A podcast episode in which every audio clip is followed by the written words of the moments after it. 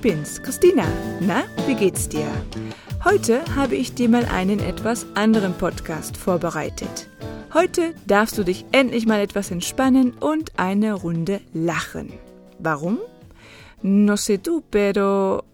Äh? Wie kann ich das auf Deutsch sagen? No sé tú, pero. Ich weiß nicht du, aber... Na, mira, en alemán nos complicamos un poquito más la vida y lo decimos así. Ich weiß nicht, wie es bei dir ist, aber... Puh, madre mía, con lo fácil que es decir no sé tú. Tres palabras. Y en alemán se complica en toda una frase. Ich weiß nicht, wie es bei dir ist, aber... Nueve palabras. Tss, ai, ai, ai. Also, zurück zum Thema. Ich weiß nicht, wie es bei dir ist, aber der November macht mich echt müde. Wir haben ein langes Jahr hinter uns, ein wirklich anstrengendes Jahr, die Pandemie, die neue Realität. Mein kleiner Sohn war monatelang zu Hause, viel Arbeit im Homeoffice und so weiter. Das kommt dir bestimmt alles bekannt vor, oder? Also, um uns heute mal ein wenig zu entspannen, zeige ich dir meine Lieblingskategorie und zwar los falsos amigos. No, no te voy a hablar de amistades, sino del Alemanol, o como yo lo llamo, Spoitsch, eine Kombination aus Deutsch und Spanisch. Spoitsch. ¿Qué os voy a decir? Ser profesora me encanta y en clase me hacéis reír mucho, tanto por vuestra personalidad como por vuestra, mmm, ¿cómo lo podría decir? Kreativität lingüística. Aber bevor ich euch einige Beispiele von meinen Schülern erzähle, wie wär's mit ein paar Beispielen von mir?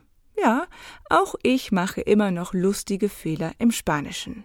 Ich wohne zwar schon seit über 14 Jahren in Spanien, aber auch ich erfinde neue Wörter im Spanischen oder ich verwechsle sie. Sí, tengo un nivel avanzado de español y yo también me invento todavía las palabras en español o las confundo.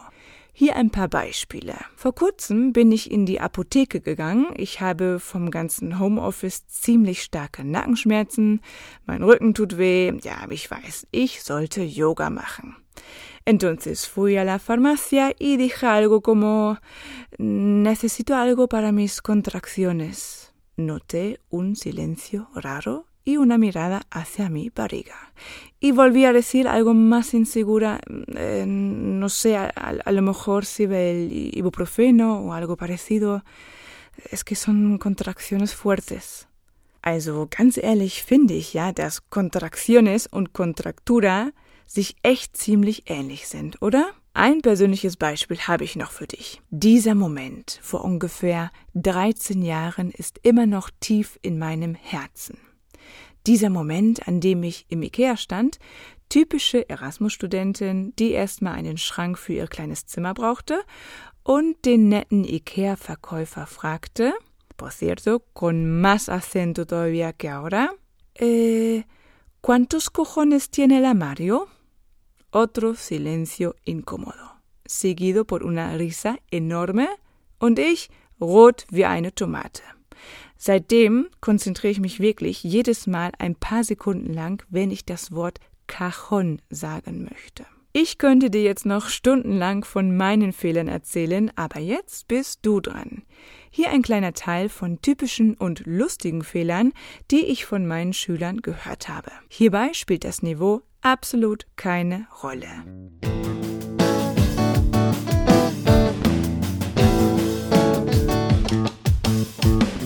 Spoitsch Nummer 1. Mein Schüler war in Berlin.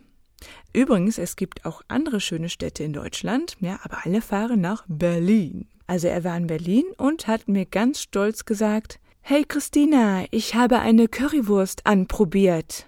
Ahora no había un silencio incómodo, sino sinceramente unas risas de mi parte. Sei mir nicht böse, no me lo tomes mal, ich bin auch nur ein Mensch, aber Vorsicht mit dem Verb probieren y sus prefijos. Wenn ihr etwas anprobiert, dann ist das ein Kleidungsstück, ein Pullover, eine Hose, aber kein Essen. Entonces yo, como alemana, después de escuchar, ich habe eine Currywurst anprobiert, pues automáticamente visualizo mi alumno con un disfraz de salchicha puesto. no lo puedo evitar. Also, wie sagt man es richtig? Genau, probieren. Ich habe eine Currywurst probiert. Hier der nächste Fehler. Ein typischer Fehler und der ist selbst einer Gruppe mit fortgeschrittenem Niveau passiert. Im Unterricht habe ich mit meinen B2-Schülern einen kleinen Dialog improvisiert und gesagt, y ahora tú dices, tengo calor. Was war die Antwort? Ich bin heiß. Esta respuesta la he escuchado muchísimas veces y la verdad, cuando pregunta a un alumno ¿cómo se dice esto en alemán? Muchas veces ya sé que va a caer en mi trampa. Buah, No sé si a vosotros también os ha pasado este error, aber wenn ihr sagt ich bin heiß, dann bedeutet das estoy caliente. Cachondo. Oh oh, Vorsicht, Vorsicht. Wie ist die richtige Version? Genau. Mir ist warm oder heiß. Lo mismo con frío. Tengo frío. No es ich bin kalt oder ich habe kalt. Richtige Version mir ist warm. Mir ist kalt. Und hier der nächste Versprecher. Weißt du, was ein Versprecher ist? Ein Versprecher es un error cuando hablas, cuando te equivocas de la palabra. Also hier der nächste Versprecher. Es ist Montagmorgen. Ich habe Unterricht mit Jordi. Er sieht etwas blass aus. Blass es pálido. Tiene una cara algo pálida. Und ich frage ihn, Hey Jordi, na, wie geht's dir? Alles okay? Und Jordi antwortet das hier. Christina, ich habe eine Katze.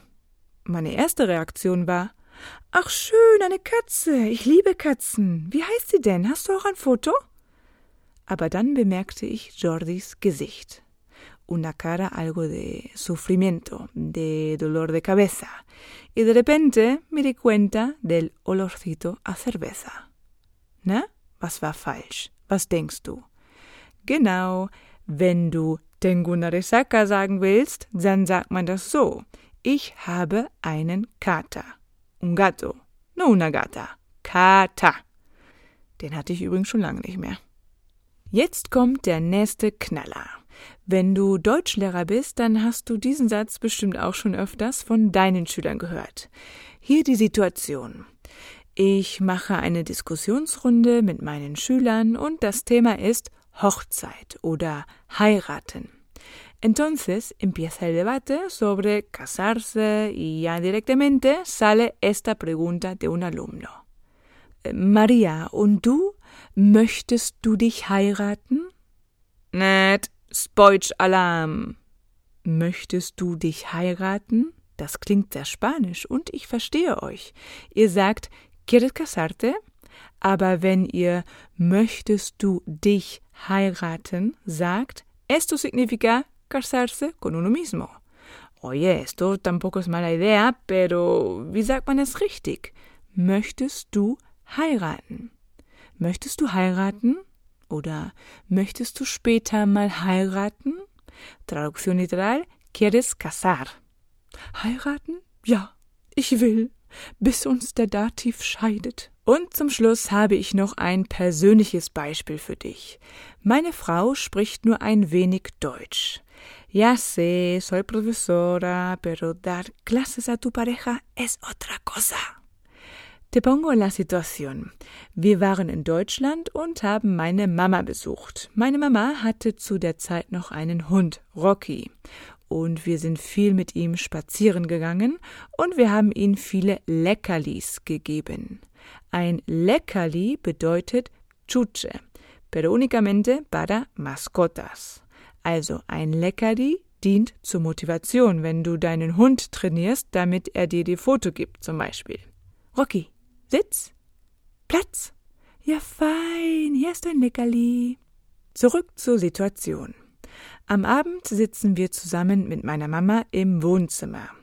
Fue una de las primeras veces que se vieron, ya sabéis, a lo mejor una situación un poco tímida entre mi pareja y su suegra, y mi pareja quería romper el hielo y ofrecerle un dulce a mi madre.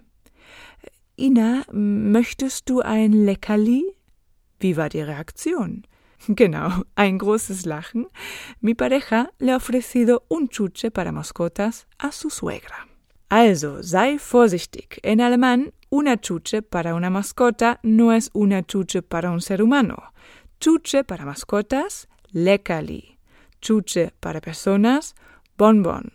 ¿Eh? ¿Bonbon? Ay, ay, ay. Bonbon es un chuche en alemán, un caramelo, no un bonbon. Bonbon, ¿no? Esto es de chocolate, es eine Praline. Also, noch einmal, Klasse Express. Chuche para mascotas, Leckerli. Chuche, Caramelo para personas, Bonbon oder Süßigkeit oder Haribos oder Fruchtgummi. Bonbon auf Deutsch ist Praline. Jetzt bekomme ich irgendwie total Hunger. Ich könnte dir jetzt noch viele andere Beispiele mit lustigen Fehlern geben, aber wie wär's, wenn du mir von deinen Fehlern erzählst? Wenn du Lust hast, dann schreib mir eine E-Mail oder schreib einen Kommentar auf meiner Webseite. Me encantaría escuchar tus creaciones creativas durante tu viaje de aprendizaje y perfeccionamiento de tu alemán. Sé que con mi frase de ¿cuántos cojones tiene la Mario? he puesto el listón muy alto, pero ich freue mich auf deine Anekdoten.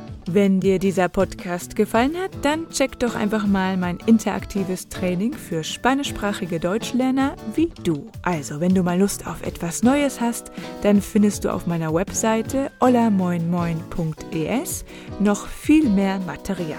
Ich wünsche dir noch einen schönen Tag und denk dran, nimm die Dinge mit Humor. Tschüss!